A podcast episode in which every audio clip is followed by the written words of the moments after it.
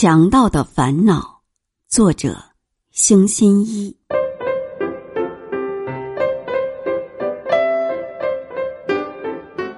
黑社会的强盗们聚集在一起，商议着下一步的行窃计划。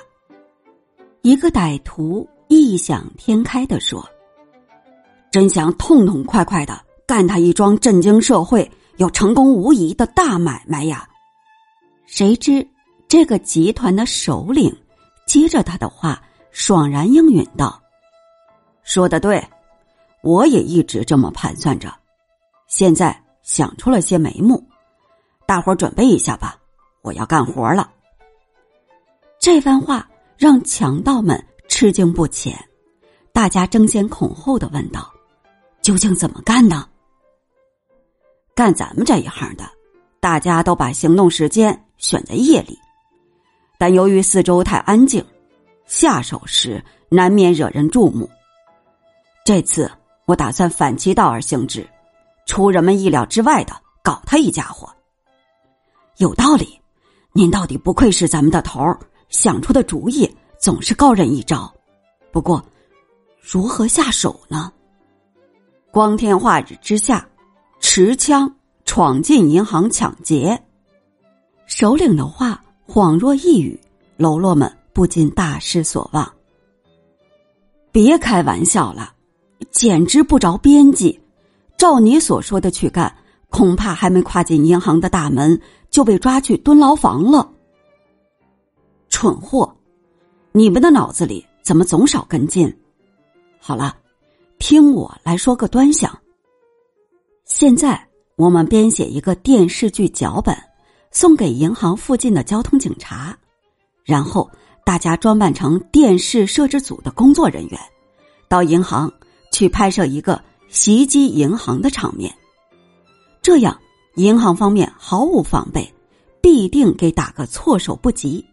到时候，大家只管动手抢钱，即使万不得已开了枪，警察也会无动于衷，只当做剧情所需而特意安排的音响效果。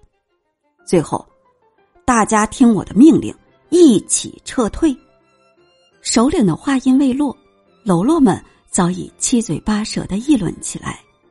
只见一个个佩服的五体投地。高见，太棒了，妙不可言！这下可以过大瘾了，伙计们，赶快着手动起来吧！强盗们弄来一辆面包车，在车身上写下。电视剧摄制组的字样，不一会儿，电视摄影机也找来了，自然无需准备胶卷。待脚本印刷完毕，喽啰们将自己精心的装扮起来，有的扮作穷凶极恶的打手，有的扮成维持秩序的工作人员。最后一切准备就绪，首领一声令下，这个精心策划的计谋便开始。付诸实行。强盗们把车开到银行门口，握着手枪，刚刚走出车门，在附近执勤的交通警察果然都围了上来询问。一个强盗赶忙给他们送上几份电视剧脚本，并说明缘由。很好，他们就心领神会，不再追问了。万事如意，没想到。事情一开头便如此顺利，强盗们精神十足，相继冲进银行，大声喝道：“银行的诸君，我们是真正的强盗，赶快把钱交出来！谁敢乱动，马上就要了他的小命！”谁知，计划到此就乱了阵脚，发生了意外。一个门卫突然嬉皮笑脸的凑上前来。打破了这里的紧张气氛。先生们，我可以帮忙吗？你们来拍电视，我真的一点儿也不知道。上司真有意思，这种事儿也不通知一下，好让职员们准备一下。要知道，宣传工作是何等的重要啊！可他们，另一位青年顾客也挤上前来，热心的说道。我是作家，你们刚才说的那句台词不太适合。什么银行诸君，简直就像在发表竞选演说。另外呀，我们是真正的强盗这种说法也欠含蓄，一下子就把底亮给观众了。脚本是谁写的？下次让我来帮你们的忙。他拿出名片，絮絮叨叨的纠缠不休。强盗们好不容易才摆脱他们，来到窗口，在那里工作的一位姑娘慌忙站起身来说：“什么时候播放呀？请签名留念。我也能上镜头吗？等等，让我再化妆一下。”银行的女职员们纷纷离座，朝这边拥了过来。嗨，把我们也拍进镜头吧！我们都是电视迷，挺在行的。不用排练了。对着乱哄哄的场面，一个强盗不耐烦了，他忍不住扯起嗓子叫起来：“够了！这不是演戏，弟兄们来真格的！”接着，他扣动了扳机，子弹呼啸着飞向天花板，击碎了照明灯。然而，此举也并未奏效。一个男孩挤过来说。呵，真够劲儿，简直跟真的一样。另一个人接上话，又说道：“大概天花板内的电灯里预先装进了火药，然后让它爆炸的。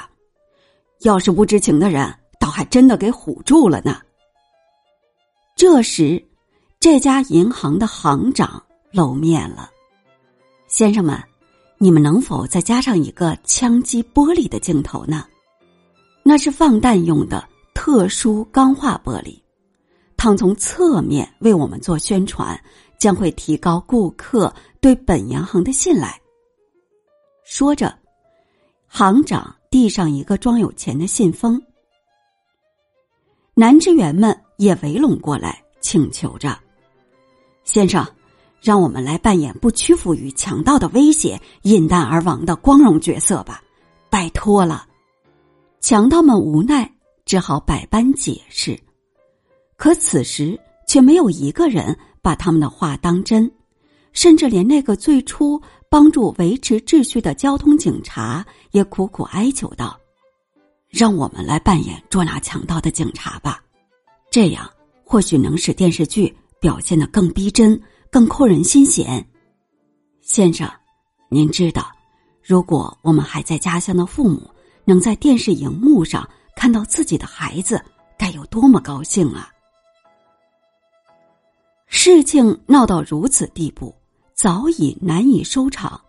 强盗首领站出来，愤愤的大声吼道：“大家听着，今天暂停拍摄，回去修订脚本，改日再来重拍。”强盗们狼狈的撤出现场，一个个牢骚满腹。